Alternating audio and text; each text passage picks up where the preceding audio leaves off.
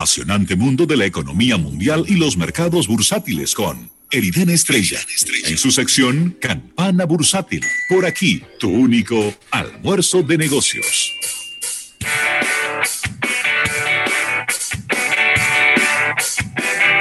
Bueno, y aquí estamos de regreso en este almuerzo de negocio en la sección estelar de este jueves. Campana Bursátil con Eriden Estrella.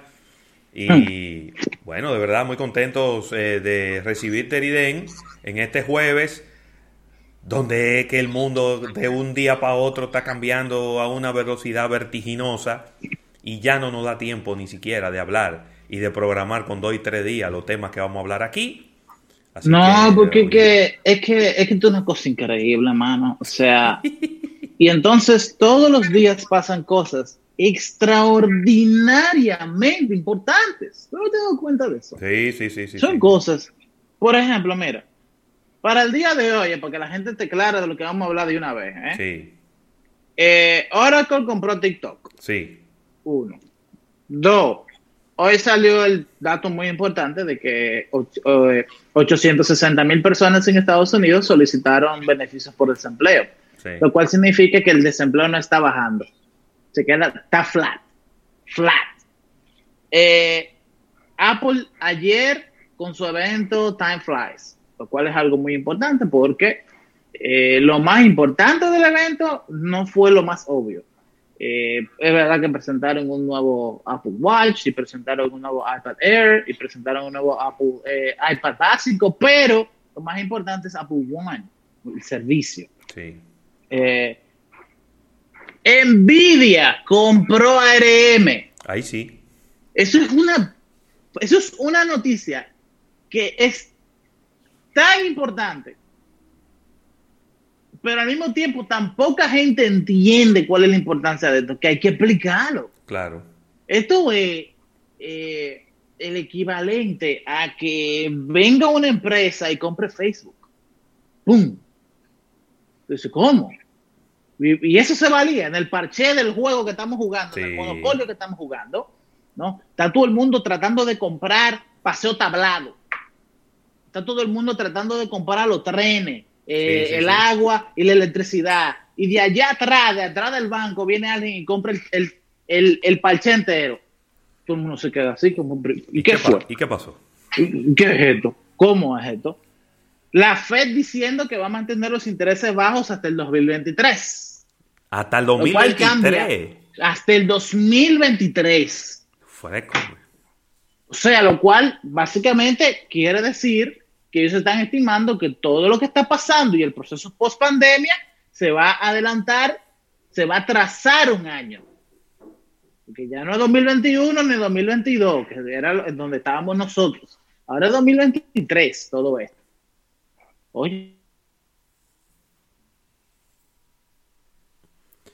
Ajá. Perdimos ahí a, a Eriden. Déjame ver si soy yo o es o dónde es que está. Eh, no, parece que lo perdimos. Perdimos a Eriden Estrella. Eh, y vamos a tratar de recuperarlo a la menor brevedad. Porque eh, estos temas de internet, señores, son, son, son así. Pero bueno, como, como bien decía Eriden, eh, muchas noticias importantes. Quizá eh, comenzar por el tema de TikTok y yo creo yo quiero que, que cuando Eriden regrese podamos comentar sobre lo que, lo que en realidad va a ocurrir, porque lo que nos están diciendo en las últimas informaciones es que eh, Oracle no estaría comprando el 100% de una empresa basada en los Estados Unidos, sino que Oracle estaría comprando el 20% de la empresa completa. Eso es lo que nos están diciendo los amigos de, eh, de Oracle y, y todas las personas cercanas a esta transacción. Entonces, eh, eso cambia completamente el juego, porque también se habla de que Walmart pudiera estar invirtiendo y comprando un 10% adicional al 20% de Oracle, es decir, que entre un 30 a un 35% de la empresa global estaría cayendo en manos estadounidenses, pero que además se constituiría una empresa local en los Estados Unidos para manejar las operaciones desde territorio estadounidense. Entonces ahí no me queda tan claro cómo, cómo es que va a funcionar esto. De todas maneras, faltan las dos fichas más importantes en esta transacción. Y es, por un lado, la aprobación de el gobierno de los Estados Unidos y de la Casa Blanca, específicamente del presidente Donald Trump, pero también, y ahora se suma esta adicional que esta, lo complica todavía más, la aprobación del gobierno de, los, de China, que tiene también que aprobar esa transacción en una nueva ley que es muy reciente, que se aprobó hace muy poco tiempo y que eh, lo que dice en resumen es que cualquier empresa china, si va a vender sus activos a una empresa de otra nacionalidad, pues tendría que solicitar permiso al gobierno de su país. ¿No? Estas son de, Eso es correcto. De, esas leyes. Aquí te, aquí te oigo, Eriden. Eh, eh, fíjate, Oracle y TikTok. Sí. Justamente cuando Oracle empezó a hacer las gestiones para buscar un comprador de sus operaciones en Estados Unidos, el gobierno chino cambió las la regulación para la exportación de tecnología de machine learning y de tecnología digital. Sí. Y me explico, lo que esto quiere decir es que el gobierno chino prefiere que TikTok cerrara en Estados Unidos a ellos permitir que los algoritmos que ellos desarrollaron, que TikTok desarrolló, caigan en manos de una empresa estadounidense. Así mismo.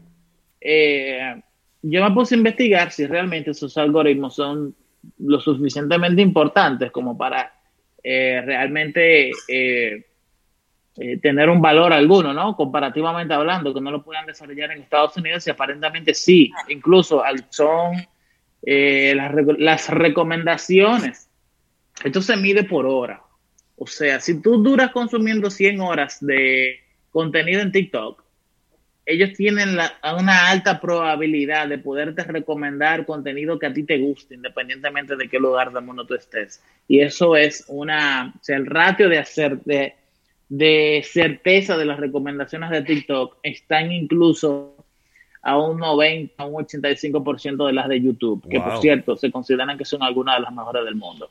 Lo cual te quiere decir que eh, sí, eh, realmente valen lo que mucha gente estaba pensando. Entonces, ¿cuál es la particularidad importante de todo lo que estamos hablando aquí? Que Microsoft quería los algoritmos y la base de datos de los usuarios. Fair enough. Walmart también lo quería. Sí. Y Oracle fue la única empresa que vivió, que puso una oferta por TikTok, que no le interesa, estaba dispuesta a pagar 20 mil a 30 mil millones de dólares por las operaciones de TikTok en Estados Unidos sin que le dieran acceso a la base de datos ni a los algoritmos. Y uno se pregunta entonces, ¿qué diantres hace Oracle comprando TikTok? Sí. Es una pregunta que hay que hacerse. ¿Cuál es el valor que ellos le ven a TikTok? Si no son con los algoritmos de inteligencia artificial, de machine learning, de recomendación de videos o la base de los usuarios, la base de datos de los usuarios. Bueno, pues aparentemente mucha gente se ha puesto a reflexionar sobre la posición de Oracle en el mundo. Y lo cierto es que Oracle es una empresa tecnológica de segunda categoría en el sentido de su nivel de competición contra Microsoft. Porque durante los últimos 15 años, Oracle se ha concentrado tanto en ser un negocio de desarrollo de tecnología para empresas Y no para cualquier empresa, para grandes empresas, que ellos básicamente no tienen ningún pie en una industria directamente al consumidor. Wow. Entonces, TikTok es un muy buen vehículo para ellos poder promocionar su propio servicio en la nube y su propia tecnología de distribución de carga de, datos. Eh, como muy bien lo anunció TikTok, es un, eh, es un partnership técnico en el que TikTok pasaría a estar administrado por Oracle. Eh, las operaciones de TikTok en Estados Unidos pasarían a estar en servidores de Oracle, gestionados por tecnología Oracle, servido por tecnología Oracle.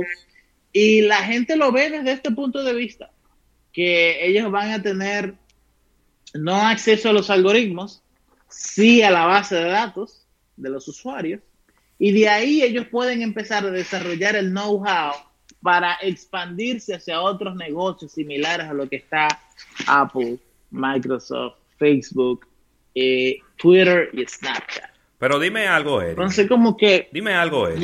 porque fíjate qué ocurre. No es lo mismo que Oracle compre el 100% de la operación de TikTok en los Estados Unidos, Canadá, Australia, Nueva Zelanda, vaina, que era lo que nos habían dicho. A.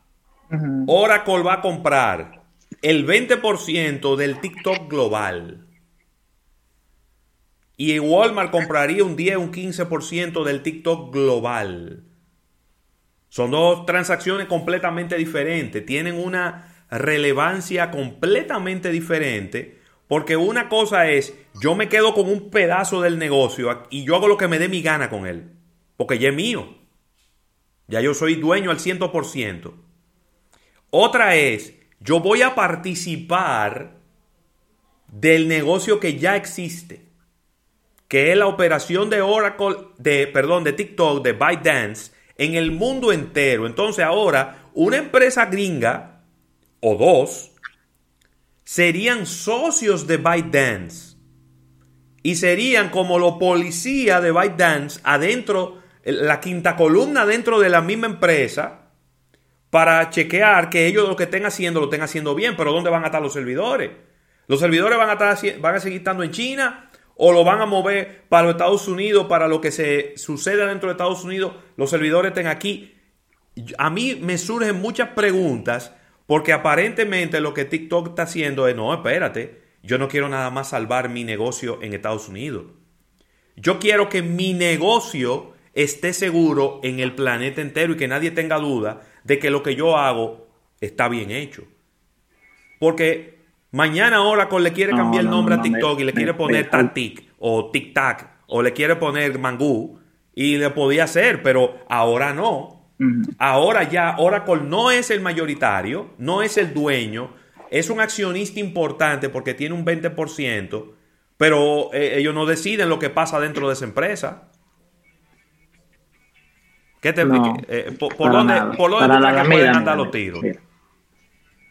Lo, primero que, no es que no es lo que yo creo, es viendo los comunicados de prensa que cada una de las empresas han emitido en esta semana.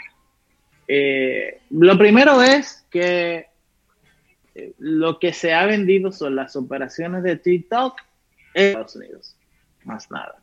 En Estados Unidos. Eso es lo primero que hay que estar bien entendido, sí, en Estados Unidos. Segundo, que hay una posibilidad de que también se mantengan las operaciones de TikTok en Europa, para evitar que Europa copie la iniciativa de Donald Trump y le banee el servicio de TikTok en Europa a menos que esté alojado en un servidor europeo. ¿Ok? Entonces lo que ellos están haciendo es, mira, vamos a tomar todas las operaciones de TikTok que no estén en Estados Unidos ni en, en Europa y vamos a albergarla en China. Pero todas las operaciones de TikTok que estén en Europa y en Estados Unidos, vamos a albergarla en Estados Unidos. Guiadas por tecnología estadounidense. Y los algoritmos se siguen aplicando, pero Oracle no va a tener acceso a ellos. Ok, es un, es un deal, es una compra, pero no es una compra desde el punto de vista normal, es, una, es un joint venture Eh, es una alianza eh, técnica realmente, como yo lo dice, en donde hay uno que hay que estar claro por qué Microsoft se fue, por qué Walmart se fue, y por qué Facebook, que también estaba corriendo por TikTok, también se fue, que lo que generalmente a una empresa tecnológica le interesa, eh, Oracle no va a tener acceso a eso. Entonces, Pero Microsoft, Microsoft se fue o fue una industria consumidor. Microsoft se fue o fue que TikTok rechazó su oferta? Microsoft se fue. No, no, no. TikTok sencillamente no le podía vender a Microsoft porque el gobierno chino le prohibió venderle a Mike, eh, le prohibió a ByteDance venderle los algoritmos y la base de datos a Microsoft. Ok. Y TikTok le dijo eso a Microsoft y Microsoft se retiró de la venta. Ok. ¿Me doy a entender? Sí, sí, totalmente. Porque lo que le interesaba a Microsoft, la algoritmia, ¿no? la inteligencia, las matemáticas detrás de cómo se recomendaban los datos, los videos, uno, y dos, la base de datos de los usuarios, que son usuarios sumamente jóvenes, con alto poder adquisitivo alrededor del mundo entero, con un alto nivel de engagement en el contenido, definitivamente. Entonces, ahora, tengo que hacerte la pregunta. tengo que hacerte la pregunta odiosa. Déjame hacerte la pregunta odiosa. Todavía Donald Trump puede darle para atrás todo y decir, eso no es suficiente y vamos a bloquear a TikTok en, Estados Unidos.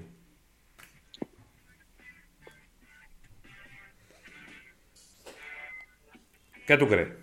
Si lo hace, entonces tendría que ser específico en cómo lo va a hacer, porque en cómo lo va a redactar, cómo sería la ley, porque ahora si él redacta una ley tiene que ser para todo el mercado. Ya. Y entonces ya no es lo mismo decir que una empresa china, con servidor en China, o sea, la, la, pregunta mía es, él tiene que redactar la ley, su decreto, de una manera en la que el problema le caiga arriba a Oracle pero el negocio de Oracle Enterprise es muy similar al de Microsoft. Entonces, ¿cómo tú? Te estoy diciendo literalmente el, problema que hay, de tratar de hacer lo que tú estás planteando. ¿Cómo tú delineas una ley comercial que afecte solamente a Oracle, pero no a ninguna otra empresa como Microsoft, cuando el servicio empresarial de Oracle es exactamente igual al de Microsoft? ¿Me doy a entender? Sí, sí, sí. Yo creo que no. Yo creo que incluso ya no era la intención, ya no, no, es la intención de la administración Trump. se cumplió el objetivo que quería Donald Trump de que los datos se almacenen en Estados Unidos, que creen empleos en Estados Unidos, que el algoritmo se quede dentro de Estados Unidos, que no haya alguna forma de, de que esa base de datos de adolescentes y de niños estadounidenses pasen a China eh, entonces yo creo que ya se cumplió, no creo que le caigan atrás luego de esto, no, no tiene ningún sentido, ya se cumplió lo que ellos querían en un inicio y es que la tecnología se quedara en territorio estadounidense. Punto. Eso, esa es la verdad. Muy bien. Próximo tema. Okay. Eh, ¿Qué te parece si pasamos a Nvidia comprando ARM? Sí. Primero, para entender esto, porque lo primero que hay que asumir es que no todo el mundo sabe lo que uno sabe. Entonces hay que explicar, primero, qué es ARM, segundo, qué es NVIDIA, y tercero, por qué le hace sentido a NVIDIA comprar ARM. Okay. Primero, eh, NVIDIA es un, no, primero ARM. ARM es una empresa de que lo que hace es diseñar microprocesadores. Sí. Y el asunto que hay que conocer sobre la industria de los microprocesadores, que de por sí es bastante compleja, les puedo decir, es muy compleja desde un inicio, es que hay tres empresas. Está Intel, está AMD y está ARM.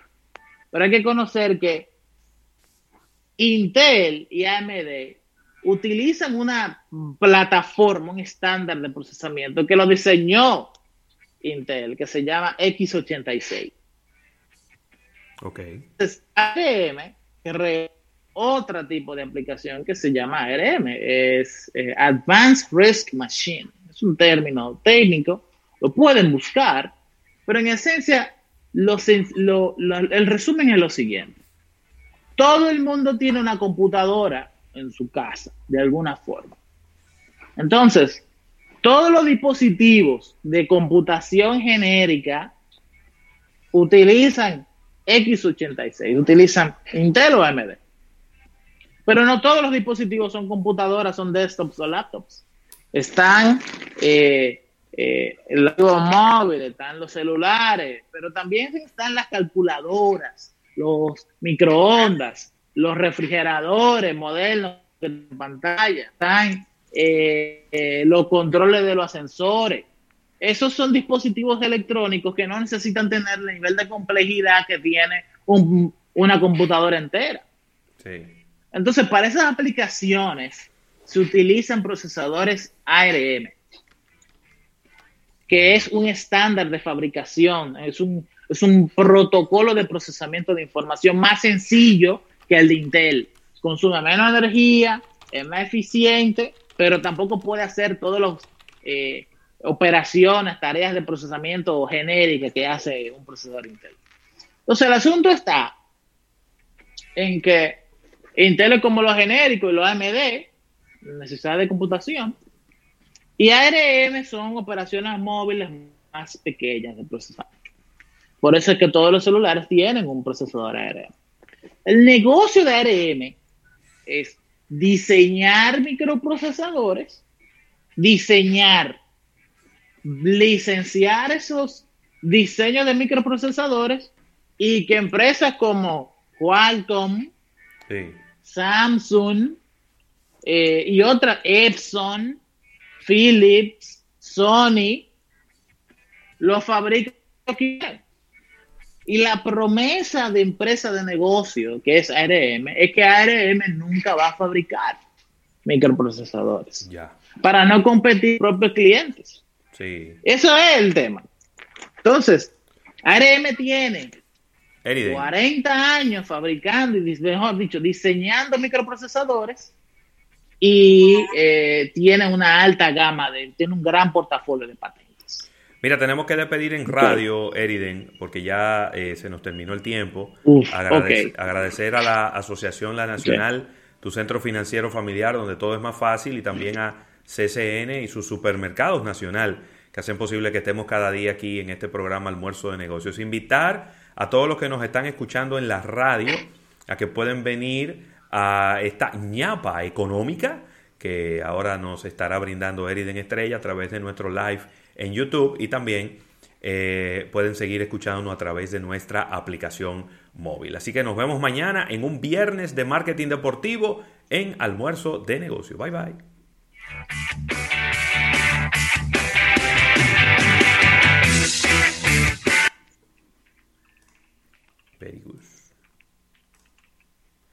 Seguimos, Eric.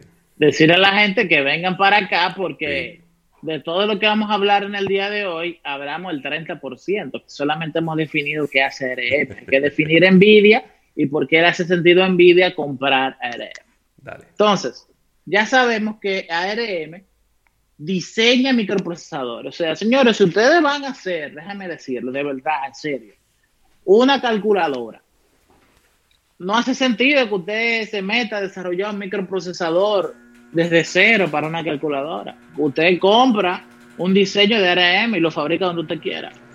Si usted necesita eh, un microondas, eh, si usted necesita un teclado con un microprocesador adentro, si usted necesita cualquier, un router, si usted necesita un router que tenga cierto nivel de procesamiento, usted no, no diseña desde cero un microprocesador.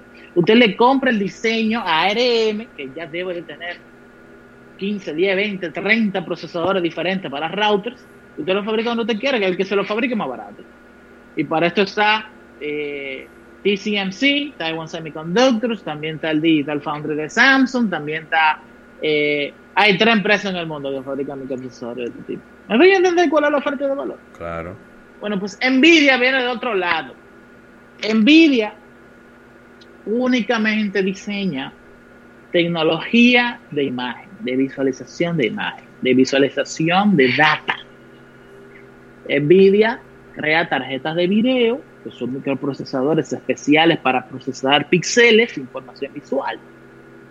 Y Nvidia tiene 30 años diseñando eh, microprocesadores de video. 30 años tiene eso. Son los mejores del mundo en eso ahora mismo. Eh, Nvidia de la última generación 3000, una 3090 vale 1500 dólares, una 3080 vale 600, 800 dólares. Y créame que es más potente que cualquier PlayStation 5 que vaya a salir.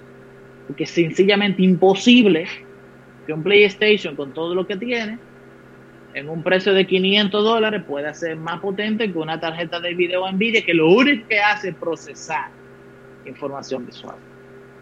Entonces, Nvidia tiene este catálogo de, proces de 30 años de procesadores, de, procesamiento de, de data visual, que hace muchísimo sentido que yo lo pueda licenciar, pero no lo hacen hasta el momento. Entonces, ¿qué es lo que pasa? Óyeme, que Nvidia está buscando cómo competir en el mercado, cómo expandir, crecer más. Eso es lo que está buscando Nvidia, eso es lo que está buscando todas las empresas de tecnología, cómo crecer más. Y entonces sucede que el modelo de negocio de ARM, que es un modelo de negocio único, más nadie tiene un modelo de negocio como ARM, es muy factible. Porque es verdad que un microprocesador de un microondas o de un eh, o de una nevera no necesita una tarjeta de video de 1.500 dólares, pero la tarjeta de video que hacía Nvidia en el 2001, en el 2002, perfectamente puede hacer ese trabajo. ¿Y cuánto vale fabricar esa tarjeta de video en el 2021? 5 dólares, 4 dólares por pieza. Sí. Es muy factible para Nvidia el modelo de negocio de ARM. Y que lo fabrique el que quiera. El que quiera. Yo, Nvidia le vende, al comprar ARM, Nvidia quiere el modelo de negocios de ARM y toma su catálogo de microprocesadores de video y se lo, y se lo licencia a quien lo quiera comprar. O sea, esto es algo extraordinariamente interesante por, por la cuestión de que, si bien es cierto que el dinero es de Nvidia para ARM, es ARM que está absorbiendo el portafolio de servicios y de microprocesadores para licenciarlo al mundo entero. Y sobre todo, hablando de que eh, ARM tiene una nueva serie de diseños especialmente creados para procesamiento de inteligencia artificial y de machine learning. Okay. Que es exactamente lo que ha estado tratando de hacer Nvidia en los últimos años. Entonces, es un matrimonio que hace mucho sentido el asunto está en que Apple está migrando ahora hacia la plataforma de procesamiento de ARM. Ay. Todos estos procesadores nuevos de Apple son versiones no modificadas, porque eh, se basan en los nuevos diseños de ARM, pero lo, lo crean para ellos al final, el dueño de la patente del, del ARM, del Advanced Risk Machine, es de. Sí. Y es como que, no, pero esto es imposible. Esto es una vaina nunca antes pensada. ¿Cómo es posible que Apple no vaya a comprar ARM?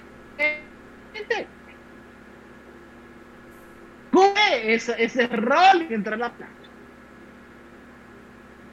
40 mil millones de dólares para mucho dinero.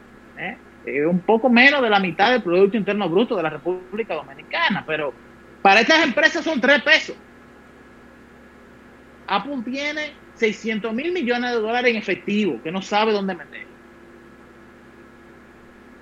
Y la empresa de dólares. Microsoft vale 1.2 trillones de dólares. Amazon vale 1.8 trillones de dólares. Y la empresa bajo la cual ellos están creando las nuevas plataformas tecnológicas para crecer a los próximos 10 años, solamente estaba evaluada en 40 mil millones de dólares. ¿Por qué no la compraron antes? Es una de esas cosas que uno nunca pensó en el universo que iban a pasar, pero que cuando pasan hacen todo el sentido del mundo. Claro.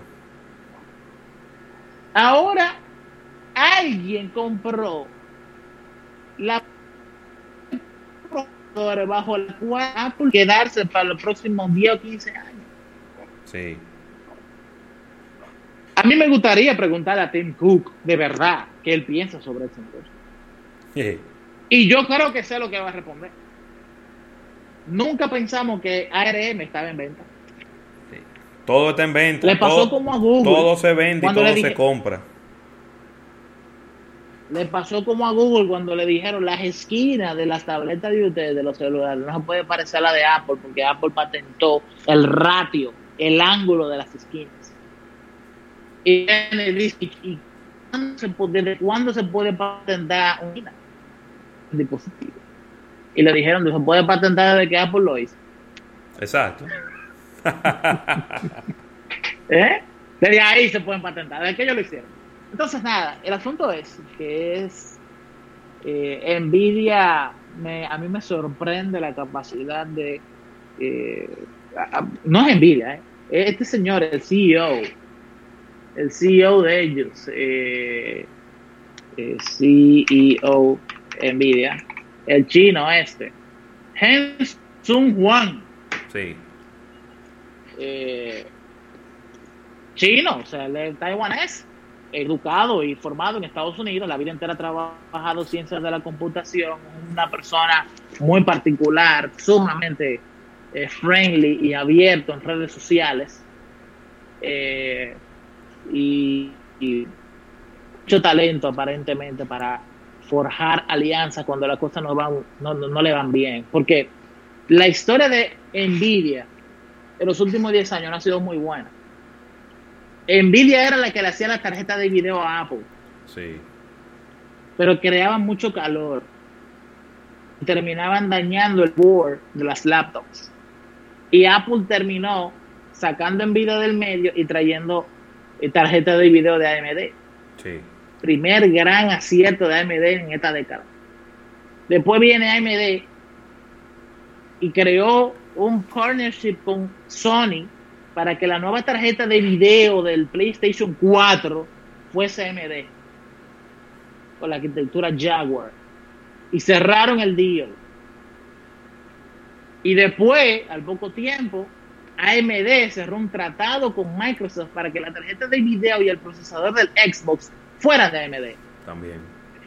Y Nvidia se quedó de la noche a la mañana sola, Sin nada. que su único mercado era el PC gaming, o sea, jugar videojuegos en PC. Y no es hasta el 2016 que cerraron, Nvidia cerró un deal con Nintendo para que la tarjeta de video y el procesador de Nintendo Switch fuesen de Nvidia, con la arquitectura Tegra de Nvidia, que por cierto es una arquitectura de procesamiento de gráficos móvil impresionante. Sí. Y hoy día es la consola más vendida de toda la industria del videojuego. Pero eso era. Nvidia hasta hoy, hasta esta semana, era una empresa de venta de tarjetas de video móviles para el Nintendo Switch y PC Gaming. ¿Ya? Y de ahora, de la noche a la mañana, los mayores diseñadores de, procesa- de, de- de microprocesadores del mundo con esta adquisición de ARM. Es un movimiento interesante, es un movimiento que definitivamente vamos a ver cómo, está, cómo esto funciona en el tiempo. Yo creo que va a ser un completo éxito, porque a ARM le faltaba cash, mucho cash, Sí. y le faltaba un liderazgo creativo como el de, como el de Juan. Eh, yo creo que ARM ahora mismo se va a... Yo quisiera ponerles eh, la, la serie de entrevistas que hizo eh, Henson Juan eh, el martes de esta semana, donde hay una serie de empleados, hablando él con empleados de Nvidia por el sistema de comunicación de Nvidia, a- algunos empleados pero este- básicamente él dijo que lo que está hablando era cómo buscar los siguientes 15 o 20 años de crecimiento de Nvidia. Eso es que él está pensando. Y que ellos, eh, por, de ahí, por ahí es que vienen los esfuerzos de Machine Learning y de inteligencia artificial que él ha estado enfocando en Nvidia. Ya las tarjetas de video no solamente procesan el video. Déjame decirte que ahora eh, las tarjetas de video Nvidia eh, pueden manejar procesamiento de audio, pueden manejar procesamiento de streaming y lo manejan muy bien. Si tú tienes una, una PC, una PC en tu casa y tú tienes una tarjeta Nvidia, tú te vas a dar cuenta de que cuando tú haces streaming de video, la, computadora no te pone lenta. Porque tiene procesadores específicos para manejar ese tipo de cargas de procesamiento. A diferencia de AMD. Muy bien. Eh, que son cosas impresionantes. Entonces, cuando estuve hablando con el CEO de ARM, yo, yo, creo que no quiero ofenderte, me dice, no, que no, quiero ofenderte más en ningún sentido, pero yo creo que sería muy eh, oportuno para los dos si nosotros pudiésemos adquirir, hacer un partnership con ARM. Y la respuesta fue sí, de ahí de adelante vienen trabajando en cómo hacerlo. Y el asunto está en que de aquí en adelante hay, hay dos cosas. Esto es muy importante lo que voy a decir, porque lo que, estamos, lo que te voy a decir ahora va a ser el estándar de la industria del streaming. Óyeme bien.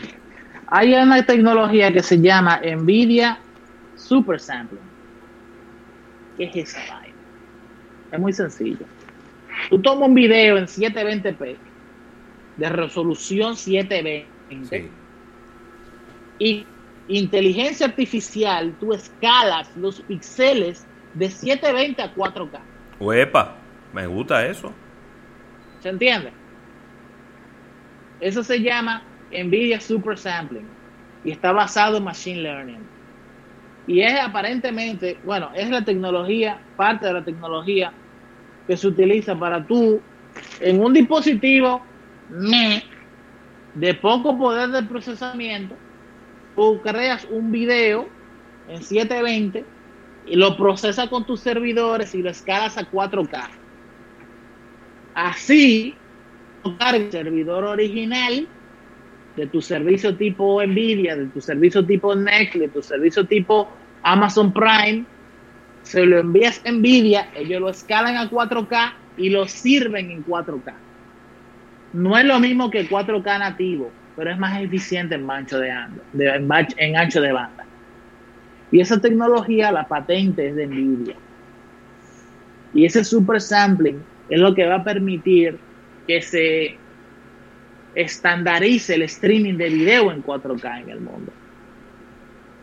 En lugar de tú incrementar tu ancho de banda, tú como consumidor, tú te quedas con tu mismo ancho de banda y las empresas incrementan la capacidad de enviarte mayor calidad de imagen, mayor resolución de imagen y de sonido sin incrementar el costo de procesamiento. Y para mí, eh, eh, José Luis, esto es una de las tecnologías más importantes de los próximos 10 años. Porque va a ser barato, va a abaratar los costos de hacer streaming de video en alta resolución. Y es una tecnología que no la tiene todo el mundo. Es una tecnología que realmente eh, eh, incrementa capacidad de producción y baja costos al mismo tiempo. Es un muy disruptivo y groundbreaking. Y yo creo que por ahí va el futuro. Yo creo que por ahí va el futuro de Nvidia. Ellos se van a enfocar en este tipo de tecnologías, también para audio. Y, nada, eh, yo creo que eh, el fundamento de cómo se va a hacer el streaming en PlayStation 5 y en Xbox Series X tiene muy en mente el super sampling. Muy bien. Para poder jugar videojuegos en streaming en 4K sin que se caiga un solo cuadro. Quiero ser muy enfático en que no es lo mismo que 4K nativo. No, claro. Pero es mucho más barato en cuanto a ancho de banda y procesamiento. Muy bien. Exactamente. Pero miren, es muy difícil ver la diferencia. Sí. Hay un video por ahí de un canal de YouTube que a mí me encanta, que se llama en el que ellos comparan el 4K nativo con el con el un, feed de video en 4K de un videojuego que se pasó de, de HD 1080p a 4K. Yo creo que, miren, hay que sacar la lupa para tú poder ver la diferencia entre uno. Sí, o sea, un experto. Excelente. Exactamente. Exactamente. Próximo tema, Adrián. El, el evento Time Flow. A mí no me interesa hablar del Apple Watch. El Apple Watch es una realidad, lentamente. Es un dispositivo que se ha acaparado de, del fitness y del health, ¿no? de la industria de la salud digital y del fitness digital. Eso es indudable, es un éxito. Pero es un éxito lento, porque el aparato salió en el 2016, creo que fue. Sí, eso. Estamos hablando cuatro años después. Ha habido que, evangel ha habido que evangelizar sobre el tema. Rápido que han tenido. Sí, sí, sí, realmente. Ha habido que evangelizar, la gente, la gente no estaba segura de que, de que tenía que comprarlo. Exactamente. Eh, y un nuevo iPad, que realmente no trae muchos problemas. Sin embargo, hay, hay un nuevo servicio que se llama Apple One. Apple One. Que mi lectura del servicio. Eh, mi lectura del servicio es que Apple tomó todos estos servicios que tenían, que estaban haciendo pérdida o no estaban generando dinero, lo metieron en un solo paquete y dijeron, vamos a ver si poniéndoselo en 20 dólares mensuales a la gente, podemos generar algo de ingreso de esto. Punto. Porque ellos en un solo servicio te están tomando Apple News, Apple TV, Apple News, o sea, iTunes, y se lo están ofertando a las personas en un paquete familiar, que puede ser incluso familiar, creo que ya llega a 23 dólares con el familiar. Y el tema es que eh, yo creo que las empresas de telecable van a tener que cuidarse con este tema. ¿Cómo? Porque cuando tú tienes streaming de música, streaming de video, un servicio de noticias, ¿ok? Sí. Y un servicio de videojuegos, porque también están los juegos de los muchachos sí. en el iPad y en el iPhone eh, y por último, está, te dan 200 gigabytes de almacenamiento en la nube. Tú me excusas, pero yo creo que ahí está casi todas las necesidades digitales de, una familia. Ay, mi madre. Ahí están todos, no hay más. Entonces, corrijo los precios anteriores. De forma individual son 10 dólares con 95 centavos y el familiar son 14 dólares con 95. 14,95. Claro, no es lo mismo que televisión, pero está muy cerca. Sí. Y más, si, y más si tu ecosistema es... Para una familia. Apple. Sí, pero déjame decirte que hay mucha gente que lo tiene ya. Claro. Hay gente que con el paso de los años ha ido adquiriendo un iPhone o ha ido adquiriendo... Eh, por, por ejemplo, particularmente yo, que lo que quiero recomendar a mi papá o a mi tía un aparato fácil de usar y que no, cada vez que yo tenga un problema lo puedan resolver ellos y no tengan que llamarme a mí, que es lo que va, les recomiendo Android. Yo siempre he recomendado los últimos años un iPhone o, algo parecido, o, un producto de la, la, Apple, y ellos han aprendido yo solo. Entonces, de chin a chin, yo tengo a mi papá, tengo una tía, tengo otro tío, tengo padres familiares, tengo abuelos, de mi otra familia también, como que de chin a chin realmente, eso es un servicio que me permite compartirlo con todos ellos, déjame decirte. Y que la propuesta de valor está ahí, porque me la encuentro bastante barata. Muy bien. Eh, por último, yo creo que eh, es la primera vez que vemos un solo servicio de música, televisión, videojuegos y almacenamiento de la nube.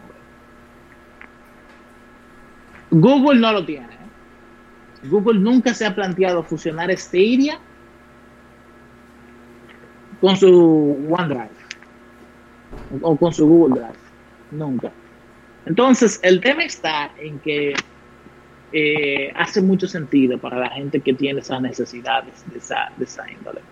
Entonces, nada, señores, yo lo que creo es que eh, se consolida Apple tratando de buscar ingresos, servicios, con su creación de servicios. Eh, y creo que definitivamente ellos van a tener que